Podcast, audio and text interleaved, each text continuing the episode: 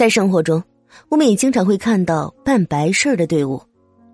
这个时候啊，如果你是开着车，就千万不要再超越了。人家车上的灵魂是要着急去投胎，咱们活人再急也没有人家急，对不对？看到这样的车队啊，可以立马停下来，掉头拐弯，或者说换条路再走，避开这些煞气。如果我们的车和灵车刚好走了个对面，那么该怎么办呢？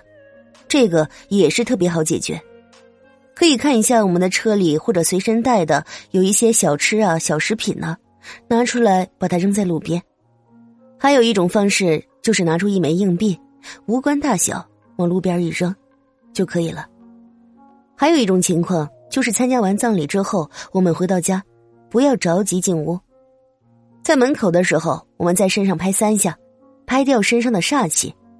进屋以后再洗洗手。照照镜子，还有一些老人的说法：回家以后先看看水缸，在水缸里看见倒影以后，什么鬼魂都跟不进来了。